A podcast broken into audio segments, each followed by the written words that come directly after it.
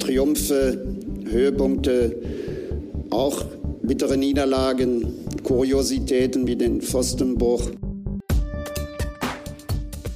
Hallo und herzlich willkommen. Hier ist der Pfostenbruch nach Borussias 0 zu 3 Niederlage in Leipzig. Wir kommen also weiter nicht in die Erfolgsspur, gehen aber dafür heute durchs verbale Feuer in den nächsten Podcast-Minuten, wie ihr das von Borussia Mönchengladbach-Anhängern gewohnt seid. Kleiner Zwinker-Smiley. Danke fürs Einschalten. Ich bin Kevin und grüße Fabian. Hallo. Ja, grüß dich. Ich habe gerade kurz vor der Aufnahme meine Eisenstange noch einmal poliert und äh, hier neben mich gelegt.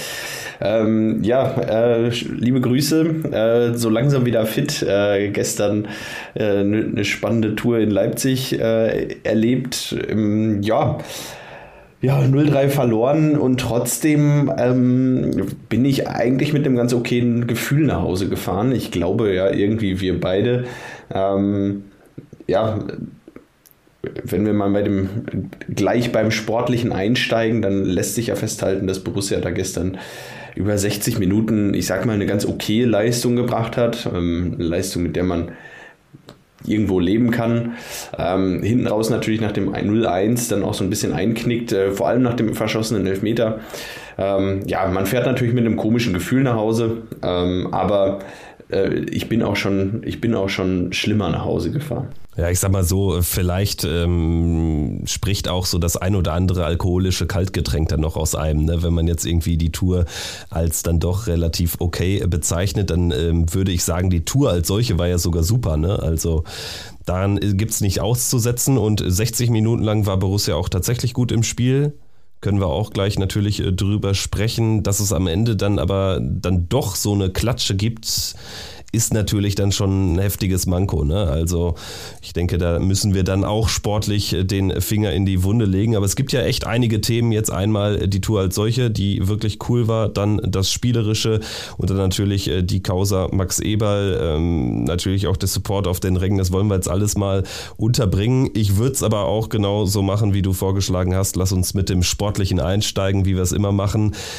Dazu gehört natürlich auch der Blick auf die Aufstellung es war jetzt keine große Überraschung für meine Begriffe, dass Flo Neuhaus das erste Spiel nach langer Pause wieder von Anfang an bestreiten würde. Also damit hatte ich fest gerechnet. Ich weiß nicht, ob ich fest damit gerechnet habe. Ähm, es, es, war kein Wunder aus meiner Sicht. Ähm, trotzdem, äh, ja, natürlich seit, seit langem mal wieder in der Startelf und mit Sicherheit erwähnenswert. Äh, der andere Wechsel, also Luca Netz für Benzibaini, der war ja klar. Genau, also die zwei Wechsel gab es und dementsprechend hat sich die Mannschaft dann ja auch defensiv mehr oder weniger von allein aufgestellt. Äh, Joe Scully ist im äh, Team äh, geblieben von Anfang an. Ansonsten dann Elvedi Itakura, das ist die Stamminnenverteidigung und ähm, ein Nico Elvedi hat da ja auch ähm, große Kravenzmänner im Brett bei Daniel Farke. Das wissen wir jetzt spätestens seit der Aufstellung gegen Freiburg. Hat sich jetzt aber seitdem natürlich auch stabilisiert, das muss man schon sagen. Luca Netz dann natürlich auch die erste Wahl. Benze Baini jetzt ja nächste Woche auch noch nicht wieder dabei. Also Luca Netz wird dann auch äh, gegen Werder Bremen auflaufen, dann auf der Doppel-6 Kramer Kone. Neuhaus ein bisschen davor, so eine Achterposition mehr oder weniger, Achter-Zehner. Jonas Hofmann, Lasso Player und Markus Thüram sollten für die Tore sorgen und es wäre auch einiges möglich gewesen. Also die Leipziger ich hatte schon so ein bisschen das Gefühl, dass sie gerade in der ersten Halbzeit so ein bisschen fahrig waren. Die haben ja auch einige Bälle wirklich in, in gefährlicher Position abgegeben, nur wir konnten kein Kapital daraus schlagen. Also da war mehr möglich, auch schon in der ersten Halbzeit, bevor wir jetzt gleich über den verschossenen Elfer sprechen, aber auch in der ersten Halbzeit. Also die besseren Chancen so im, im Aufbau hatten eigentlich wir. Äh, ja, gehe ich mit. Und ähm, was mich so ein bisschen gestört hat, war einfach, dass man den Abschluss zu spät gesucht hat. Ähm, da denke ich vor allem an zwei Szenen, eine von Player, eine von Hofmann, äh, wo man durchaus früher hätte abschließen können ähm, und dann am Ende die Szene auch so ein bisschen verpufft am Ende und man äh, keine, ja, vielleicht keine glasklare Torchance hatte oder keinen knappen Schuss, sondern äh, ja, wo man einfach ein bisschen zu lange zögert, ein bisschen zu lange braucht, äh, sich ein bisschen zu viel Gedanken macht, nochmal äh, zu viel schaut, ob es nicht doch irgendwo den besser postierten Nebenmann gibt. Ähm, das war dann ein bisschen, ein bisschen schade, ehrlicherweise, weil Borussia hätte da durchaus das 1-0 machen können, vielleicht sogar müssen. Ähm, und dann geht, läuft dieses Spiel natürlich in eine ganz andere Richtung und dann läuft so ein Spiel natürlich auch in die Richtung, äh, in die äh, jetzt eben schon viele Spiele gelaufen sind äh, von Borussia gegen Top-Teams. Ähm, und vielleicht war das gestern so der eine große Unterschied, dass man äh, in den Spielen gegen die Top-Teams ähm, hatte Borussia natürlich bislang auch immer das Matchglück so ein bisschen auf, auf ihrer Seite. Äh, sowohl gegen Leipzig im Hinspiel, äh, gegen die Bayern, gegen Dortmund. In diesen Spielen, ähm, da muss natürlich auch immer viel zusammenlaufen. Neben einer guten Leistung spielt es da halt auch die Rolle, äh, dass du einfach in den entscheidenden Situationen auch das Quäntchen Glück auf deiner Seite hat, hast. Und das hatte gestern Borussia einfach nicht. Und ähm, ja, dann äh, wird es einfach verdammt schwer, ein Spiel in Leipzig zu gewinnen. Ja, neben dem fehlenden Quäntchen Glück war es dann aber auch eine große Portion Unvermögen, wenn ich da an die Top-Chance zur 1 0 Führung zurückdenke. Da gehen wir dann auch schon in die zweite Halbzeit rein. Auch Borussia da wieder gut rausgekommen und dann läuft Jonas Hofmann alleine auf Janis Blaswig zu und wird gelegt. Du warst dir sofort ganz sicher, du standest hinter mir einen Meter im Block und meintest, ja, der trifft nur den Gegner. Ich äh, konnte es ehrlich gesagt nicht äh, in, in der Schnelle erkennen, aber es wurde ja dann auch äh, vom Videoschiedsrichter zurückgenommen, der fehlende Pfiff sozusagen. Also auch da kann man sich ja dann, wenn es offen offensichtlich so klar war, kann man sich schon äh, wieder fragen, warum der gut postierte Schiedsrichter das erneut nicht sieht. Ne? Also ist schon merkwürdig. Aber wie dem auch sei, in dem Fall die Existenz des Videobeweises für uns positiv, sonst hätte es den Elfmeter nicht gegeben. Was dann daraus aber entsteht, ist natürlich auch ja mehr oder weniger eine Frechheit. Ne? Also so kannst du keinen Elfmeter schießen und eigentlich war ich nach Benze Bainis Gelb-Rot Hinausstellung gegen Freiburg relativ milde gestimmt und dachte mir, ja, jetzt wird Farke zu seinem Glück gezwungen, dass er Luca Netz jetzt einsetzt, aber da hätte Rami natürlich deutlich besser abgeschnitten vom Punkt. Ja, das ist so ein bisschen die, die alte Geschichte. Ähm, uns fehlt einfach hinter Rami Benzibaini äh, ein zweiter Elfmeterschütze. Da sind wir einfach zu schwach aufgestellt. Ähm, ja, und das stand ja irgendwie so ein bisschen in der Zeitung äh, gestern, als äh, Lasso Player sich den Ball schnappte. Ähm, ich glaube, man hat es dann auch im Blog gemerkt, so, oh, hm, die Zuversicht war nicht die allergrößte. Äh, die Hoffnung war natürlich da, aber ähm, man hatte schon so ein bisschen die Ahnung, was passieren könnte.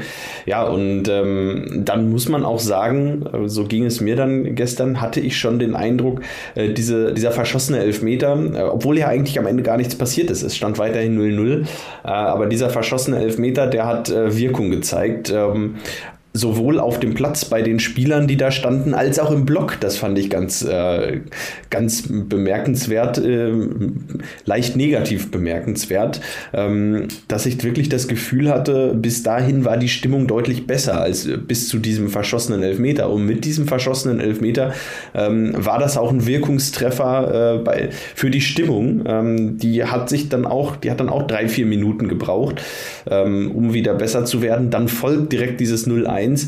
Und ähm, das war dann äh, schon ein deutlicher Wirkungstreffer für die Mannschaft und für die Fans. Und äh, das ist schwierig, da rauszukommen. Und ähm, das fand ich dann auch ein bisschen schade. Ähm, Gerade, ja, ähm, gerade aus, dem, aus der Kurve heraus, ähm, merkte man dann der Mannschaft ja auch eine leichte Verunsicherung an und dass man der Mannschaft dann nicht diese Stabilität geben kann, war ein bisschen schade und äh, hat dann auch letztlich dafür gesorgt, dass da dieses Momentum ganz entscheidend für, für Leipzig eben äh, ausgeschlagen ist. Ja, im Nachhinein muss man wahrscheinlich sagen, wäre es besser gewesen, es hätte den Elfmeter einfach nicht gegeben, ne? weil ich würde sogar noch eine dritte Komponente mit reinnehmen. Auch die Leipziger Mannschaft würde, wurde dadurch so ein bisschen wachgeküsst irgendwie.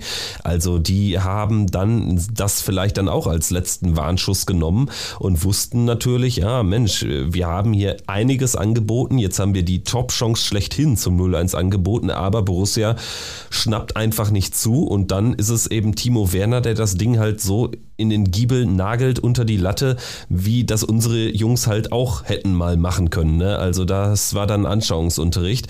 Und ähm, die Phase war dann tatsächlich sinnbildlich auch so für die letzten Jahre von Borussia Mönchengladbach. Ich meine, wenn du dich fragst, was geht denn noch alles? Was, was hatten wir denn noch nicht so an Negativen? Dann natürlich so ein Spiel, ne? wo du wirklich top agierst gegen eine der leider Gottes besten Mannschaften der Bundesliga. Du machst ein super Auswärtsspiel. Du bist wirklich auch gallig, emsig bei den Leuten in der Defensivarbeit. Er spielst dir ein paar so halbe, dreiviertel Chancen, machst das Ding nicht, nun gut. Halbzeitpause 0-0, kommst ja immer noch gut raus, hast die Top-Chance, wirst gelegt, kriegst den Elfmeter, fälligen Elfmeterpfiff, nutzt das Ding nicht und direkt im Gegenzug ja, auch eingeleitet durch einen behäbigen Abwurf von Tobi Sippel, der der Manu Kone auch wirklich in eine missliche Lage bringt und dann geht so ein bisschen dahin. Dann hast du noch ein plumpes Foul von, ausgerechnet von Player, der da einfach nicht grätschen darf. Dann am Ende kriegst du noch einen dritten Gegentreffer. Es ist, also es war dann auch wirklich Borussia Mönchengladbach in a nutshell. Nochmal alles zusammengefasst an Scheiße, was eigentlich passieren kann ja, man hat ja auch wirklich das Gefühl gehabt, also mir ging es so, ähm, ich habe gedacht, ja, das war jetzt wirklich über 60 Minuten ganz, ganz passabel und das war auch aus meiner Sicht auf dem Niveau der anderen Spiele gegen die Top-Gegner. ich ähm, fand sogar mehr als passabel, das war richtig gut. Also. Ja, genau, das war schon auf dem Niveau auch der, der anderen Spiele. Und da merkt man einfach, was in diesen Spielen, ähm, was die Kleinigkeiten in diesen Spielen gegen diese großen Gegner ausmachen und wie viel Glück, Matchglück man dann auch in dieser Saison hatte gegen diese Gegner. Und ähm, ja, jetzt stellen wir uns einfach mal vor, wir hätten diese zehn Punkte äh, aus den Spielen Leipzig, Dortmund, Bayern, aus diesen vier Spielen, die es bislang äh, davor gab, ähm, äh, nicht dann wären wir mitten im Abstiegskampf und ähm, deshalb ist, sind diese Spiele auch gegen diese vermeintlich Kleinen, da sprechen wir auch nächste Woche gegen Werder Bremen, gegen diese Mittelfeldmannschaften und gegen die Mannschaften aus dem Abstiegskampf unten so enorm wichtig, weil du dich einfach nicht darauf verlassen kannst, dass du regelmäßig gegen diese großen Teams punktest. Selbst wenn du ein gutes Spiel machst, ähm, bedeutet das nicht, dass du da äh, immer mit Punkten rausgehst. Da holst du aus äh, sechs Spielen, selbst wenn du sechsmal eine super Leistung bringst, halt im Zweifel vielleicht doch mal nur sieben Punkte, weil irgendwo spielt dann, äh, läuft es dann vielleicht mal gegen dich. Und wenn du dann nicht die Überzeugung hast und das Selbstvertrauen, nach so einem verschossenen Elfmeter stabil zu bleiben und ähm, ja, diese Resilienz, die ja Daniel Farke auch so oft anspricht, äh, genau die hat man ja gestern eben leider nicht gezeigt. So diese negative Erlebnisse gestern, man hat sie einfach nicht gut genug verarbeitet gestern und nicht schnell genug verarbeitet. Und das ist dann natürlich, ähm, ist dann natürlich bitter ähm, an so einem Tag. Also man hat sie zumindest in der Phase bis zu dem Elfmeter, bis zu dem 0-1. Da hat man ja schon Resilienz gezeigt, so in einzelnen Situationen, weil man dann tatsächlich, man ist ja viel mehr ohne Ball gelaufen im Verhältnis zu anderen Spielen, wo wir immer die fehlende Resilienz, die fehlende ähm, Galligkeit bemängeln. Also das war ja schon gut, aber ich weiß natürlich, was du meinst. Es war dann eben bedingt durch dieses erste Negativerlebnis verschossener Elfmeter, dann das 0 zu 1. Also die Reaktion war dann eben nicht vorhanden. Wundert mich aber ehrlicherweise auch nicht. Also ich habe keinen im Block verspürt, der wirklich nach dem 0-1 dachte, ach jetzt komm, jetzt erst recht nach dem Motto, wir machen hier auf jeden Fall noch den Ausgleich. Also dieses Gefühl vermittelt die Mannschaft wenig überraschend, aber auch 0,0. Ja, genau. Ähm, hängt dann natürlich aber auch so ein bisschen mit dem fehlenden Selbstvertrauen zusammen. Wo soll es denn herkommen? Also ähm, die Mannschaft hat ja diese dieses auch dieses Spiele zu drehen, jetzt schon lange nicht mehr erlebt, äh, dieses Erlebnis alleine, ähm, nochmal wieder zurückzukommen, äh, dann den Ausgleich zu schießen, auch nochmal in Führung zu gehen. Ähm, das hat die Mannschaft jetzt schon so lange nicht mehr erlebt, dass, dass da natürlich dann auch schnell das Selbstvertrauen schwindet. Und, und das ist dann eben diese ja, fehlende Resilienz, negative Erlebnisse zu verarbeiten, äh, zu drehen und zu sagen, okay, äh, scheiß drauf, wir, wir drehen die Nummer hier noch. Und äh, das fehlt der Mannschaft leider momentan. Ähm, es ist so ein bisschen wenig verwunderlich, aber es ist dann natürlich auch irgendwo so eine selbsterfüllende Prophezeiung. Wenn äh, die Mannschaft 0-1 hinten liegt, äh, dann dreht sich vieles gegen Borussia. Und ähm, das ist momentan, muss man sagen, ist so 0 zu 1 in einem Fußballspiel bei Borussia ja wirklich das Schlimmste, was passieren kann, weil ähm, dann geht es leider so ein bisschen dahin. Es wurde dann nochmal versucht, nach dem 0 zu 2 auch nochmal was von der Bank zu tun. Lars Stindl kam ja dann rein für Flo Neuhaus und Hannes Wolf für Alassane Player.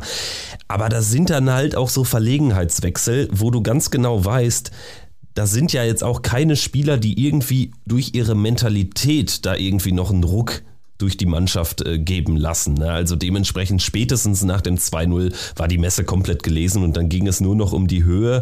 Und da hat mir dann so manches Verhalten dann auch nicht gefallen. Also es ist dann nämlich auch nicht so, dass man das Gefühl vermittelt bekommt, jetzt legen wir trotzdem alles rein und im Zweifel treten wir euch zumindest den Rasen kaputt. Also das kann diese Mannschaft einfach nicht.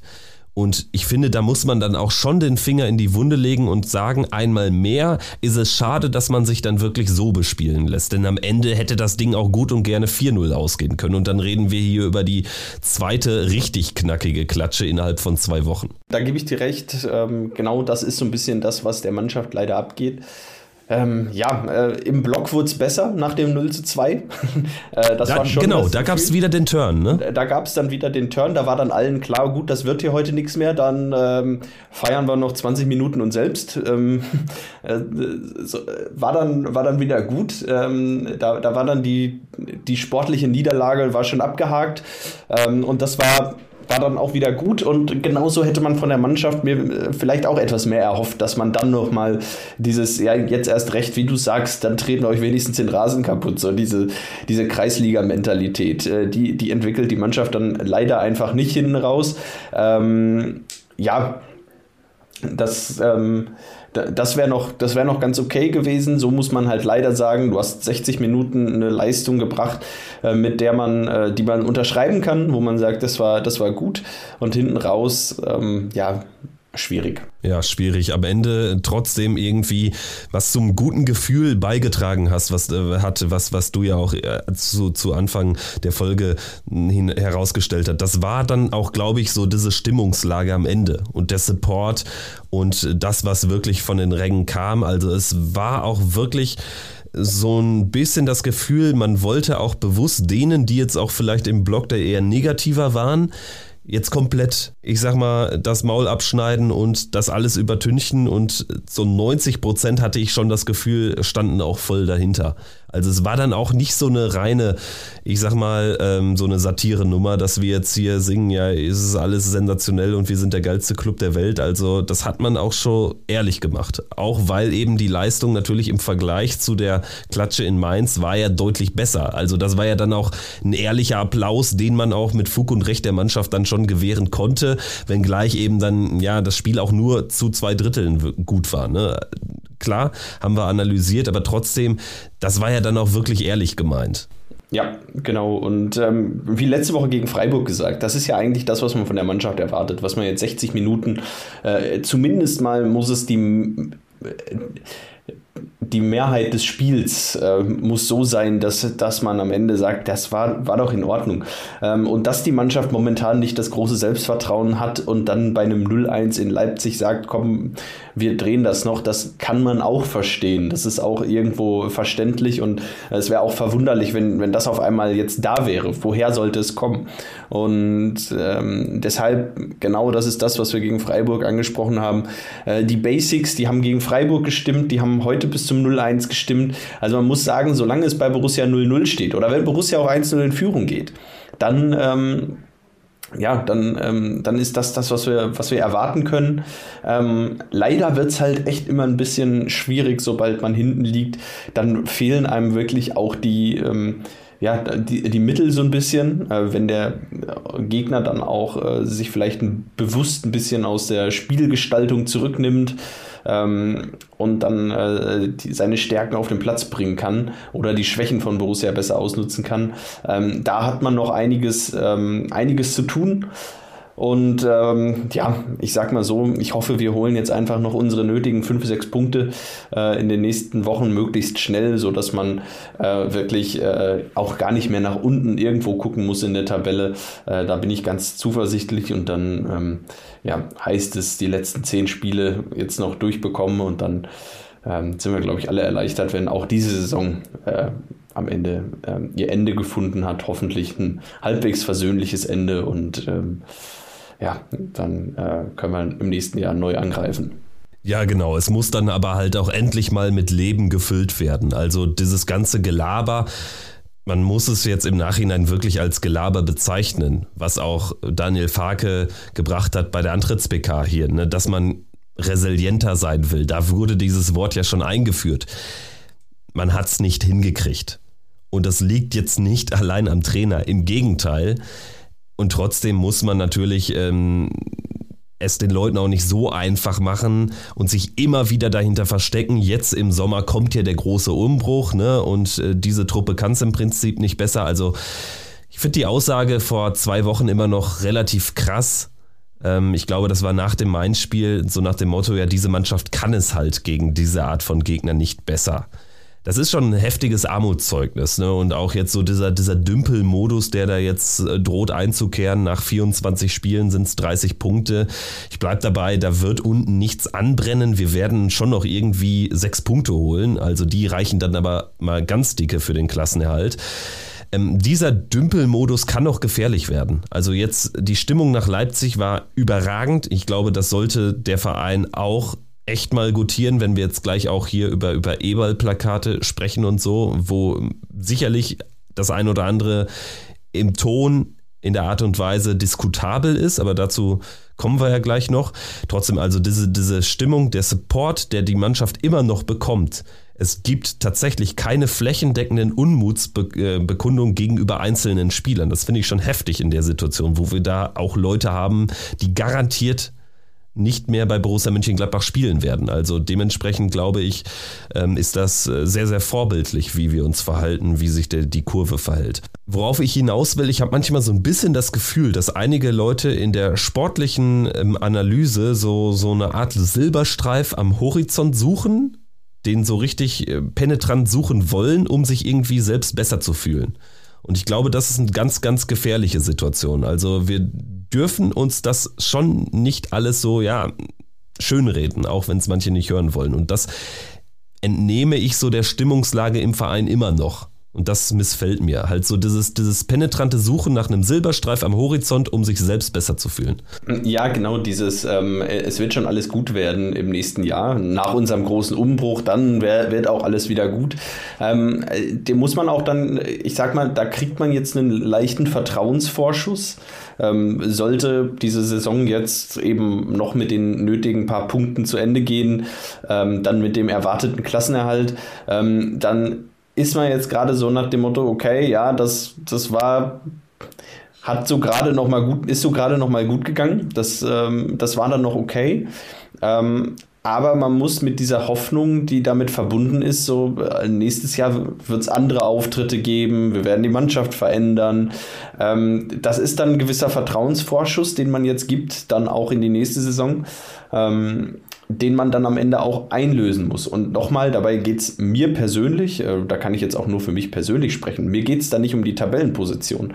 Ähm, wenn man im Sommer einen Umbruch einleitet und sagt, äh, man gibt sieben, acht Spiele ab, äh, und holt vier, fünf neue und sagt, äh, die vier, fünf neuen, die wir geholt haben, die kommen alle aus einer Kategorie irgendwo zweite Liga, tiefer, also Spieler, wo man sagt, das ist jetzt nicht das Zeug, wo du am Ende Champions League mitspielst, sondern es geht uns darum, eine stabile Saison zu spielen und wir wollen nicht aus der Bundesliga absteigen, um man damit am Ende nächstes Jahr irgendwo auf einem zwölften Rang landet, aber in den Spielen das Gefühl hatte, zumindest mal in 30 von 34 Spielen das Gefühl hatte, dass die Mannschaft auf dem Platz alles gegeben hat, gekämpft hat, dann bin ich damit ja, oder dann bin ich damit ja total einverstanden. Und da geht es mir jetzt auch nicht nur um den Kampf, sondern ähm, auch fußballerisch von allen Seiten muss man einfach das Gefühl haben, diese Mannschaft hat heute auf dem Platz zumindest alles versucht. Wenn nicht alles klappt, ist das okay, aber die Mannschaft hat alles versucht. Und da würde ich einfach gerne, das würde ich nächste Saison gerne von Borussia sehen.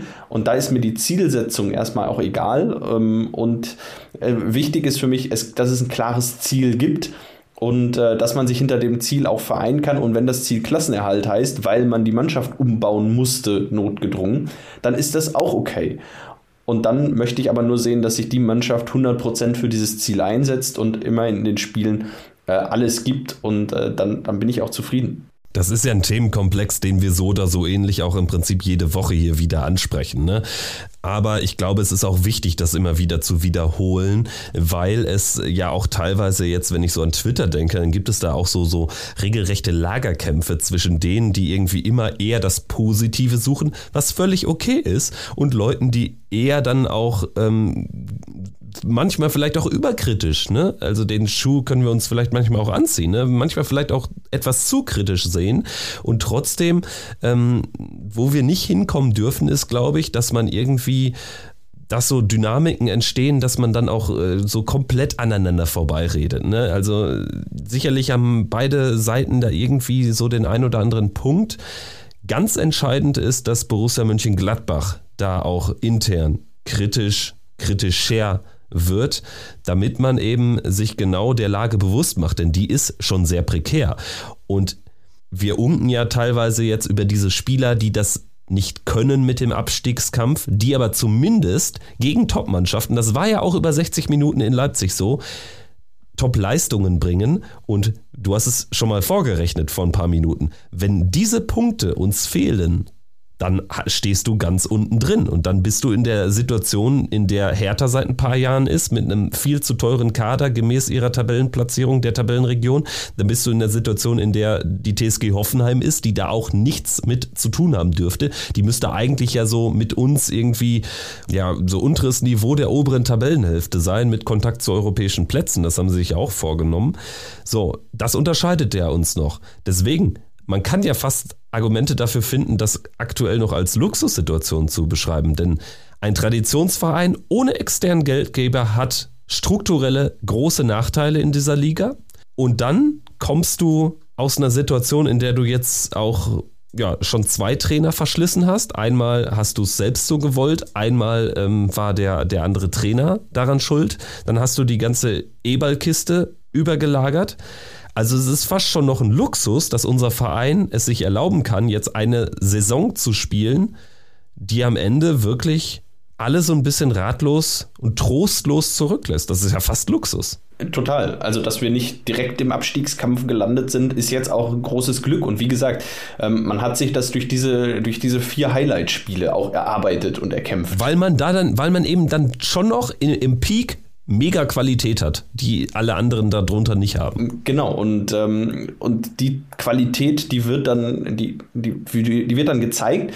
Äh, und trotzdem kann man sich in den Spielen, und das ist ja eben genau der Punkt, selbst bei einer Top-Leistung nicht darauf verlassen, dass man punktet. Und das, da haben wir einfach Glück gehabt in dieser Saison bislang. Das muss man einfach so sagen.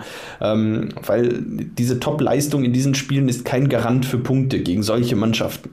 Und ähm, da das, da sind wir gerade in einer Luxussituation, dass wir diese 30 Punkte, dass wir gerade diese 30 Punkte haben.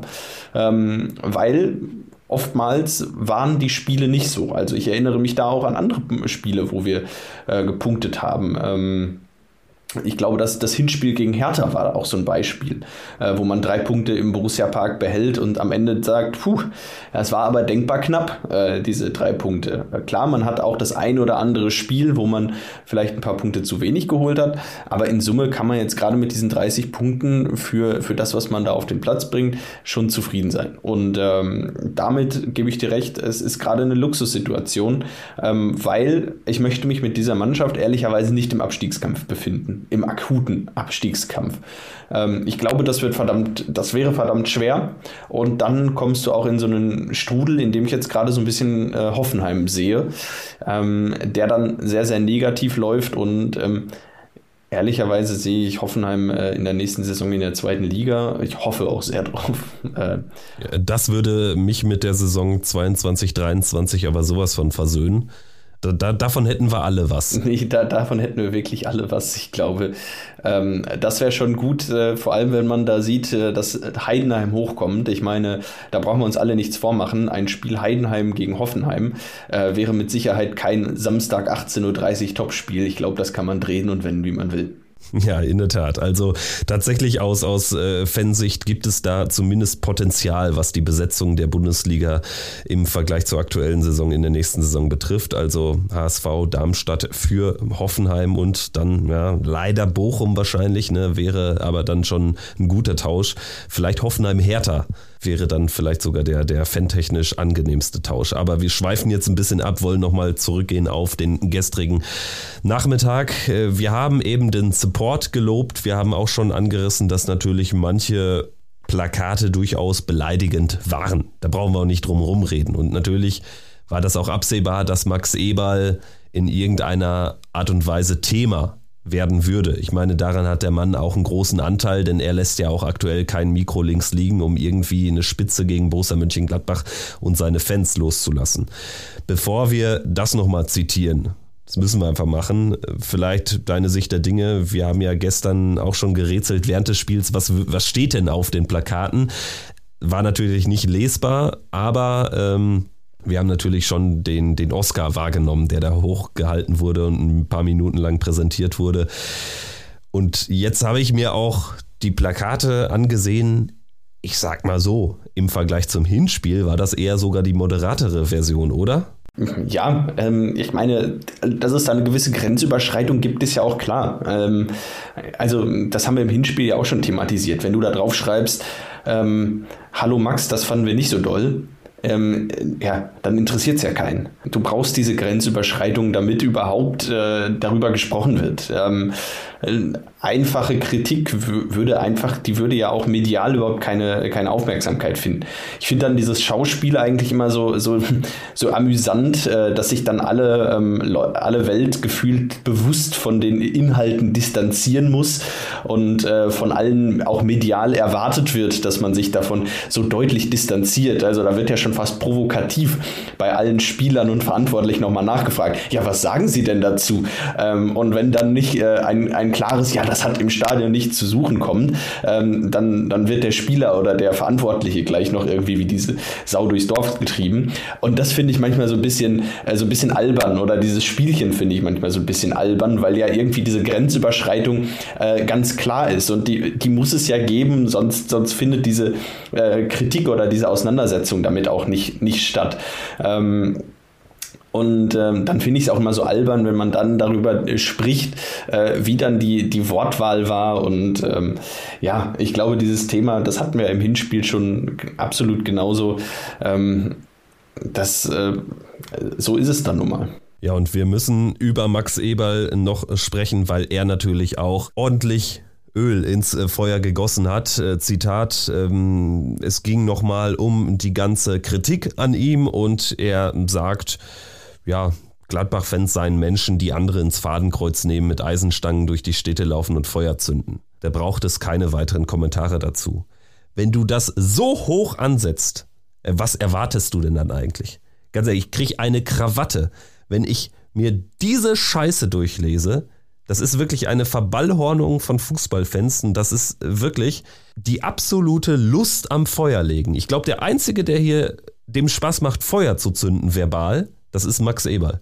Ja, ähm, ich meine, es gibt dann diese Plakate und, und äh, die, die Äußerung, die, das war ihm aber auch klar, das, das war ihm vor, vor Jahren schon klar, als er das erste Mal den Gedanken hatte, zu, zu Red Bull zu wechseln, da muss ihm klar gewesen sein, was passieren würde. Äh, da war die Situation eigentlich schon immer äh, glasklar.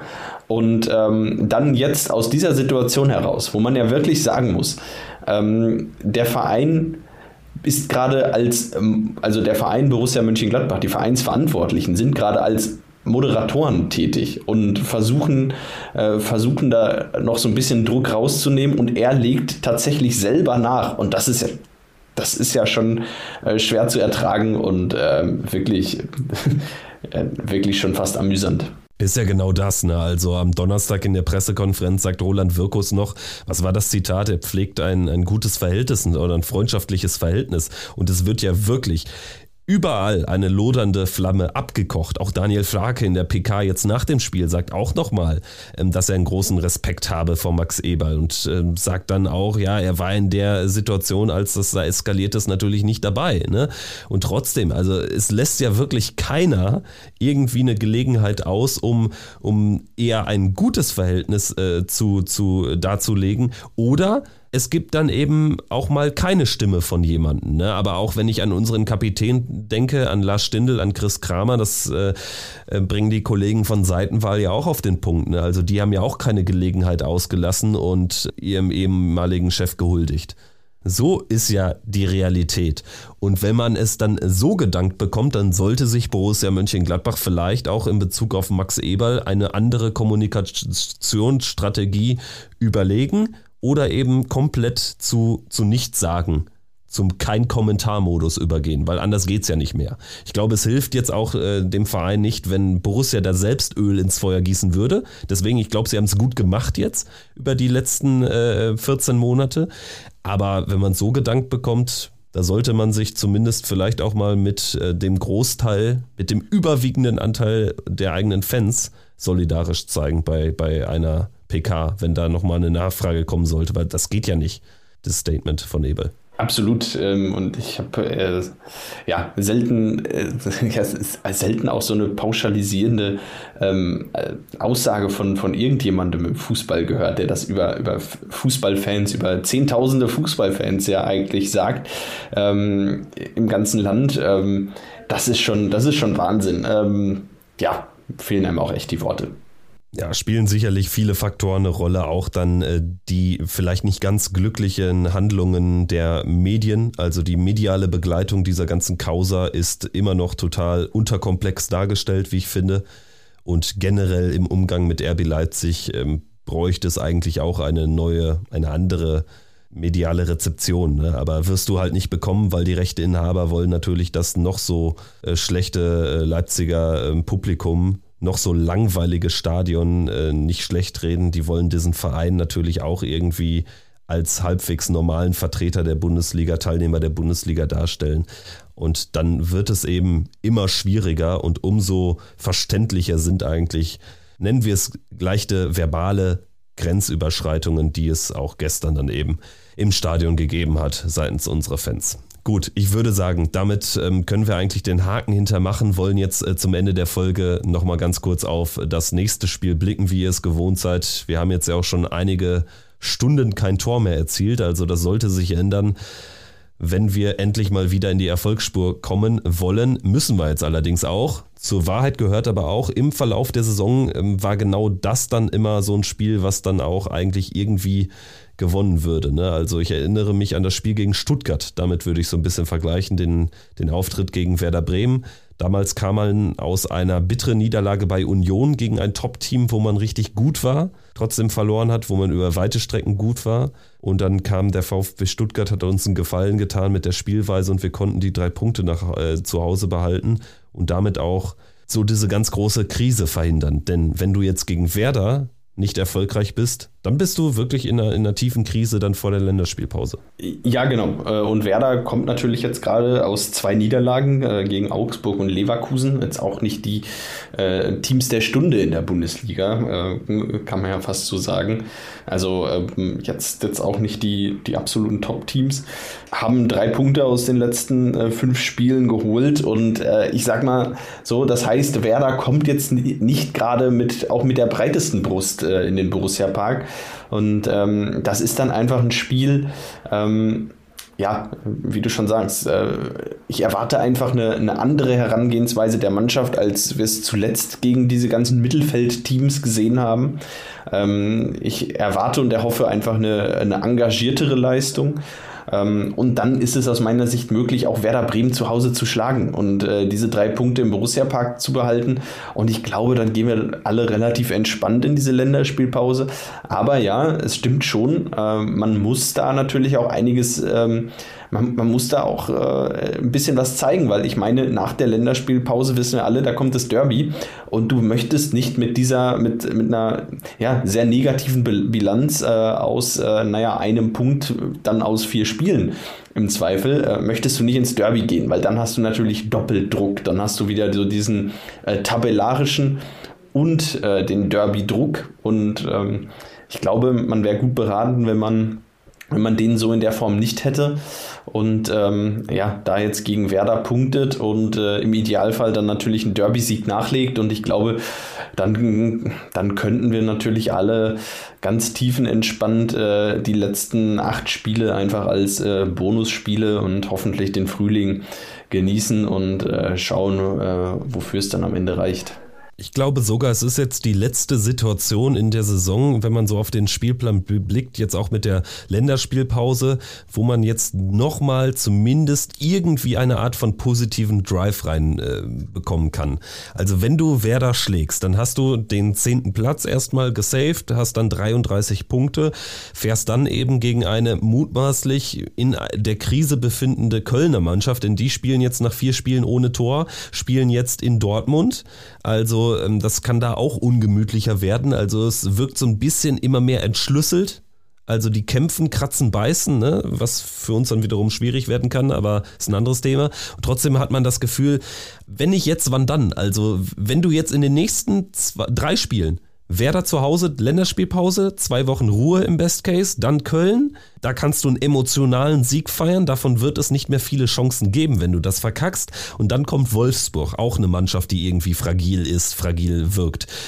Also wenn du noch irgendwann mal eine positive, gute Serie starten willst, dann jetzt dann jetzt. Und äh, man hatte ja auch schon das Gefühl in dieser Saison, äh, der Spielplan, der lief nicht 100% für Borussia bislang. Man hatte immer das Gefühl, äh, man hat gegen die Teams auch dann gespielt, als es irgendwie mal so ein bisschen unangenehm war. Also ähm, jetzt immer in einer etwas stärkeren Phase und jetzt haben wir mal aus meiner Sicht tatsächlich, wie wir es gerade äh, auch eher angesprochen haben, hast du eigentlich dreimal Gegner, die jetzt nicht mit der ganz breiten Brust ähm, gegen dich ins Spiel gehen. Und das ist ähm, aus meiner Sicht jetzt so das erste Mal, ähm, dass wir eigentlich diese Situation haben, dass unsere Gegner auch gerade mal in einer kleinen Krise sind.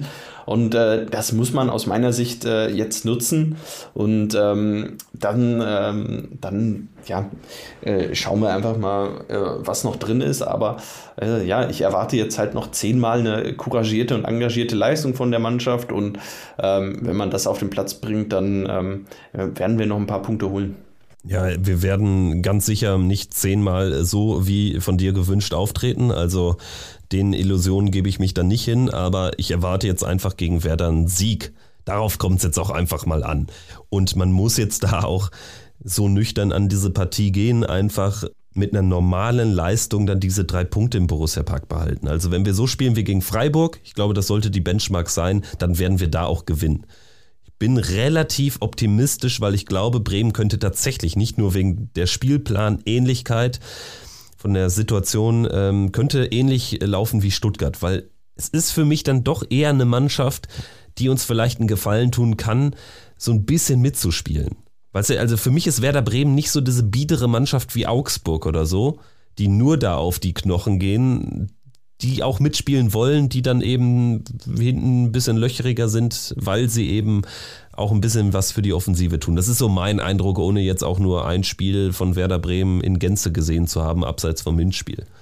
Ja, ähm, ich, ich bin auch der Meinung, ähm, dass, man, ähm, dass man das im Borussia Park ähm, ja, mit einer anderen Körperhaltung oder mit einer anderen Herangehensweise als im Hinspiel ähm, durchaus, ähm, durchaus positiv gestalten kann. Und ähm, so viel Vertrauen sollten wir jetzt in die Mannschaft stecken, dass, äh, dass sie am Freitag da äh, nochmal ein gutes Spiel liefern, auch für die Mannschaft ja vor dieser Länderspielpause ähm, durchaus auch nochmal äh, auch nochmal ein guter Abschluss. Äh, danach wird es mit Sicherheit für den einen oder anderen auch nochmal ein paar Tage äh, zum Krafttanken geben äh, und dann zur Vorbereitung auf längeren Vorbereitung auf das Derby gehen. Ähm, und ähm, ja, ich finde, da sollte man dann auch immer schauen, dass man da nochmal alles reingehauen hat in diese, in so eine Phase, in so einem Spiel, kurz vor so einer Länderspielpause, ähm, hat man da, glaube ich, nochmal einen guten Antrieb, äh, auch wirklich alles reinzuhauen. Stichwort Aufstellung. Spiel ist natürlich jetzt natur, naturgemäß noch ein paar Tage hin. Würdest du es äh, vielleicht sogar bei der Leipzig 11 trotz 0-3 Niederlage belassen? Sprich, Neuhaus jetzt dann auch irgendwie so ein bisschen mehr in den Rhythmus kommen lassen? Oder ähm, dann doch eher auf Stindel setzen? Ist für mich jetzt realistisch betrachtet die einzige Option, irgendwas zu ändern. Vielleicht noch Leiner für Scully wieder, aber da habe ich jetzt auch nicht das Problem gesehen. Sonst erwarte ich eigentlich nicht wirklich was. Ja, ich hatte bei Lars Stindl immer das Gefühl, dass er gerade in den Spielen, wenn er, wenn er mal draußen war und dann wieder reingekommen ist in die Startelf, ähm, dass er gerade dann eigentlich eine gute Leistung gebracht hat. Und ähm, ja, gegen Werder, du hast es angesprochen, wir haben jetzt lange kein Tor geschossen. Ähm, und Lars Stindl ist natürlich ein Spieler, äh, der für ein Tor gut ist, äh, immer wieder. Ähm, und ähm, gegen, gegen Werder wird es mit Sicherheit auch etwas mehr darauf ankommen, dass wir vorne äh, in gefährliche Situationen kommen. Äh, gestern war es vielleicht sinnvoller, dann auch einen ähm, etwas zweikampfstärkeren Spieler oder einen, äh, naja, einen, einen, Spieler dazu haben, der, der im Mittelfeld vielleicht eine ein bisschen andere Präsenz hat, äh, auch im, im Defensivverhalten auf dem Platz zu haben. Ähm, deshalb kann ich mir gut vorstellen, dass Lars Stindl äh, gegen Werder wieder zurück in die Mannschaft kommt. Ja, vielleicht ähm, schließt sich das eine ja auch gar nicht mit dem anderen aus. Also vielleicht spielen ja auch beide und Chris Kramer sitzt mal auf der Bank. Na, glaube ich nicht so richtig dran. Ist ja schon so, ein, so, ein, so, eine Art Lieblingsschüler von Farke. Aber gut, ist auch ein anderes äh, Thema. Das ist ja jetzt auch noch ein bisschen weiter hin. Ich würde sagen, belassen wir es jetzt äh, für heute dabei. Bedanken uns äh, fürs Einschalten und dann würden wir uns freuen, wenn ihr uns fünf Sterne hinterlasst bei Apple, bei, bei Spotify. Das wäre super nett. Und dann hören wir uns nach Werder Bremen wieder und gehen dann in die Länderspielpause. Danke fürs Einschalten. Macht's gut. Ciao. Ciao, ciao. Triumphe, Höhepunkte, auch bittere Niederlagen, Kuriositäten wie den Pfostenbruch.